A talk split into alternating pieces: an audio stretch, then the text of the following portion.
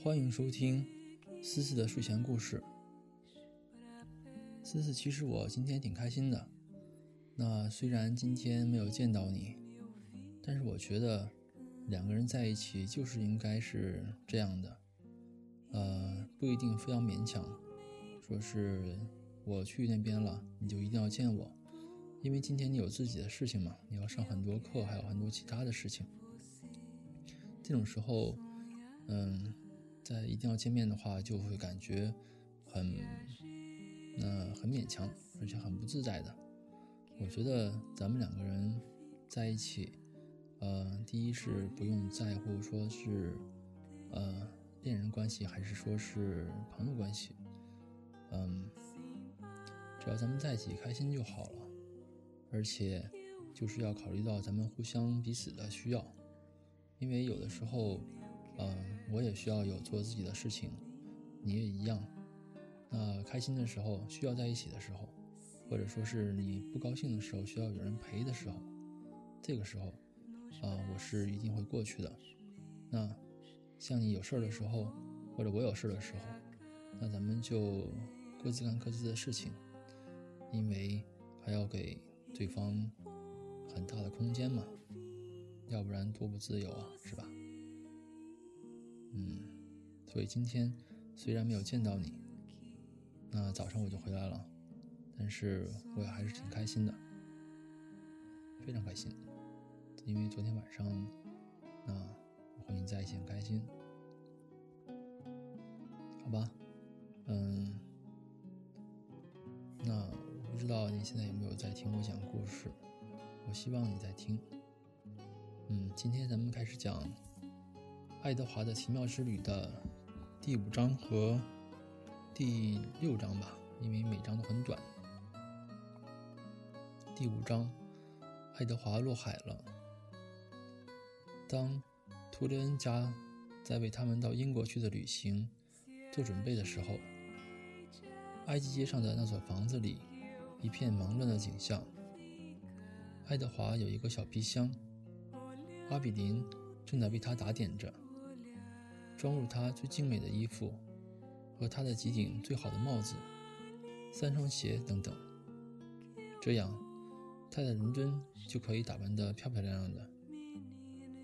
他把每套衣服装进皮箱前，都要先把它向他展示一番。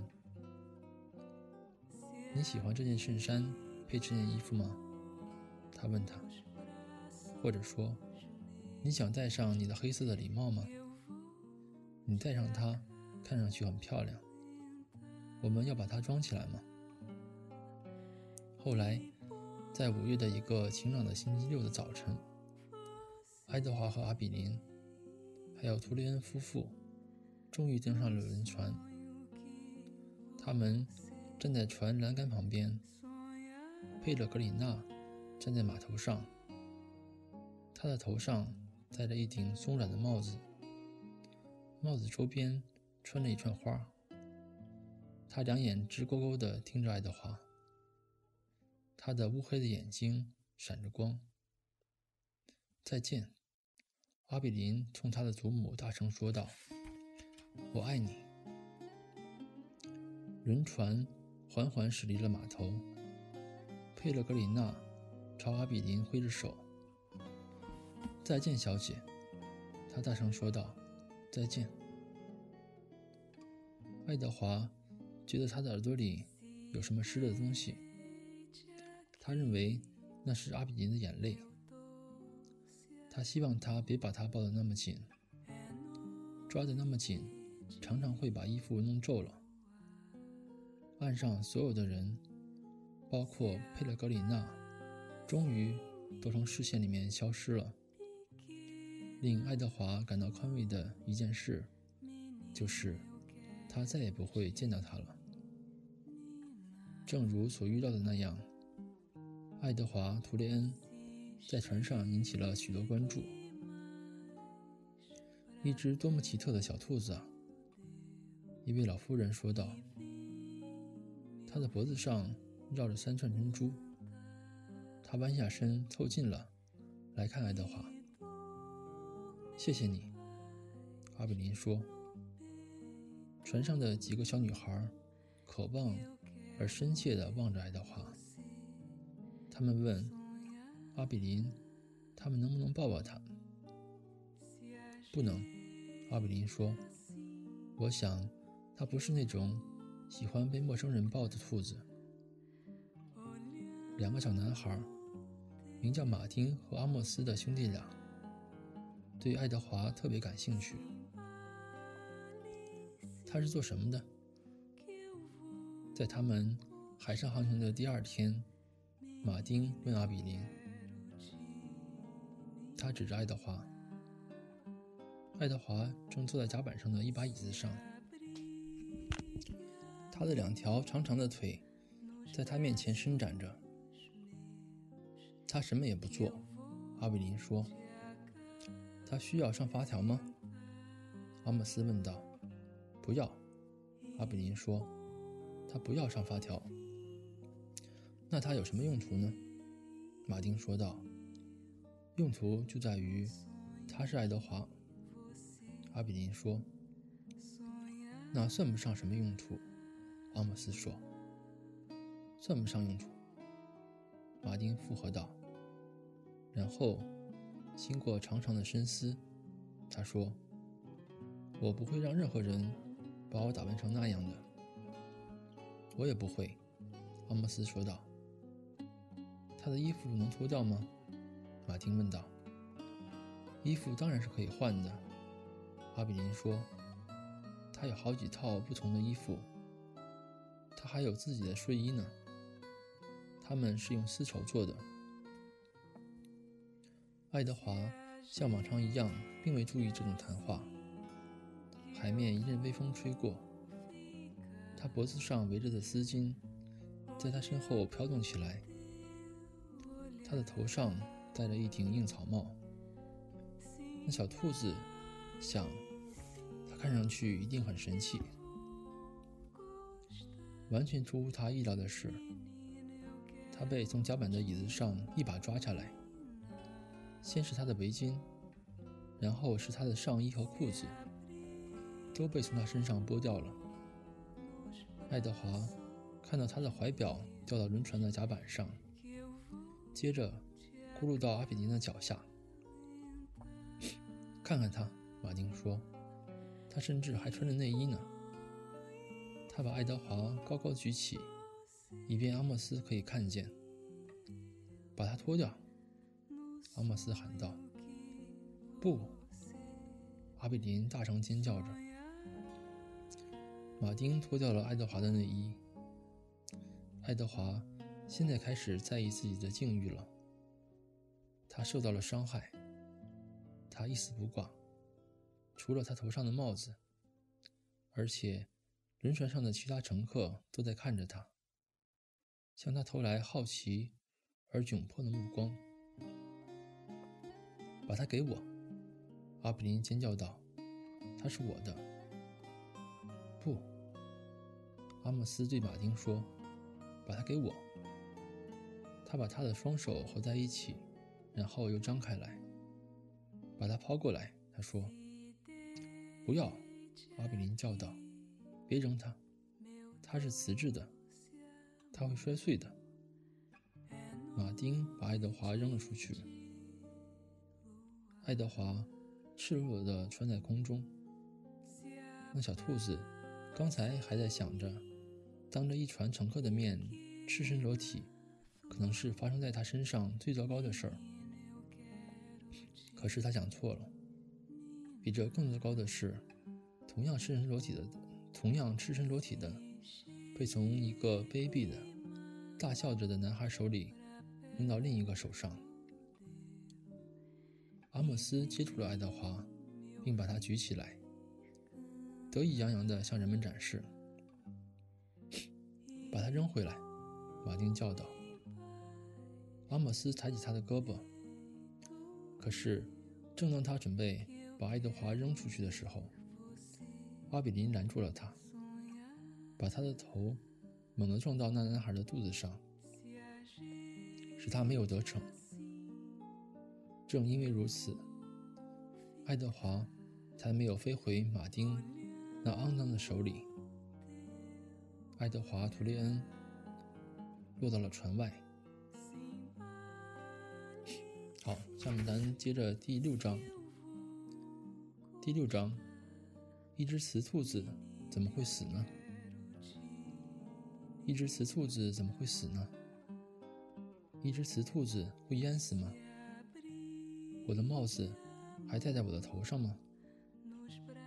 这些就是爱德华穿越那蔚蓝的大海的上空时间问自己的问题。太阳高照，爱德华听见阿比林。好像从很遥远的地方在呼唤着他的名字，爱德华，他叫道：“回来吧，回来！”这样叫显然是荒唐的。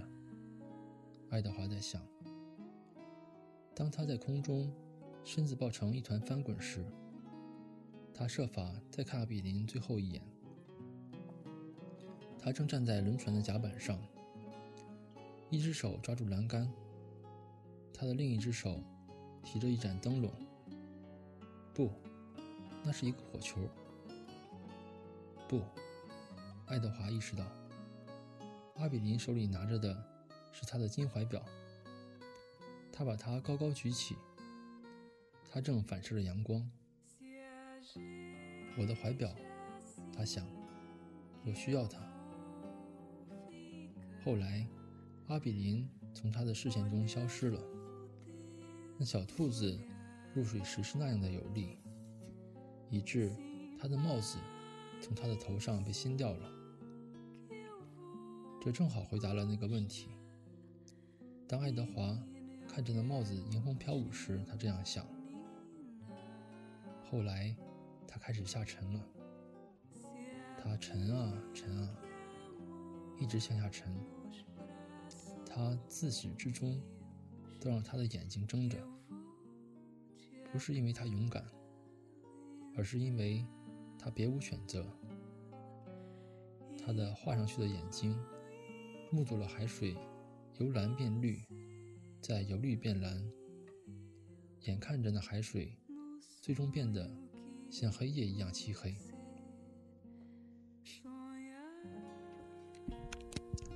爱德华。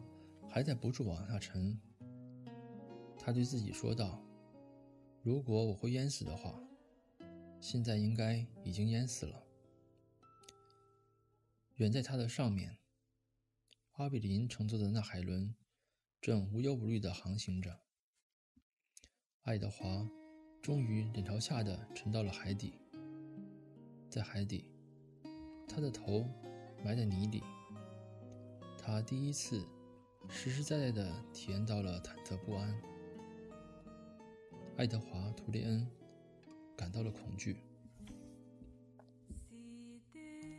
好了，今天就讲到这里了。那我希望你你能睡得好。虽然最近我知道你一直睡得都不是很踏实，嗯。我希望你不要想那么多东西了。有什么问题的话，如果咱们能解决的话，咱们想办法解决；如果一时解决不了的话，那想也没用啊，是不是？嗯，还是那个过得轻松点、开心点最重要了。我就希望你每天都能睡得很踏实，就像我最开始给你讲故事那样。嗯，思思晚安。祝你好梦。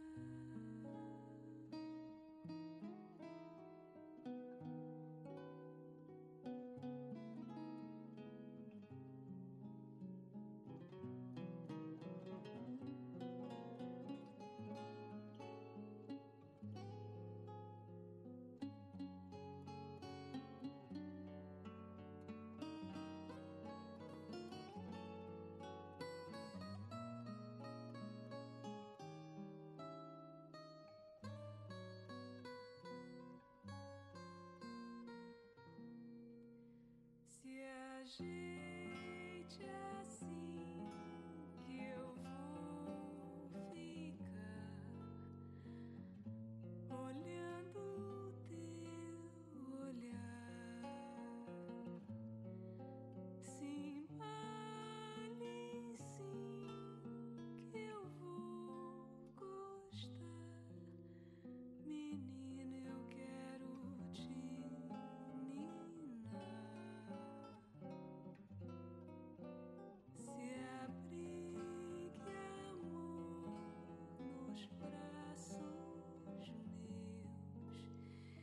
eu vou.